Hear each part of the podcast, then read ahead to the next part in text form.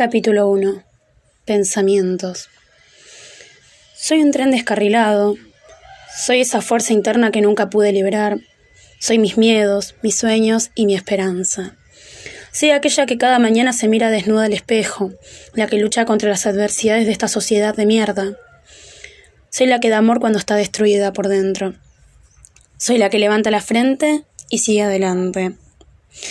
Soy aquella que vivió bajo la sombra de la cobardía por muchos años, guardando mis sentimientos y sintiendo que no era nadie, simplemente alguien que ocupaba un espacio más en este mundo.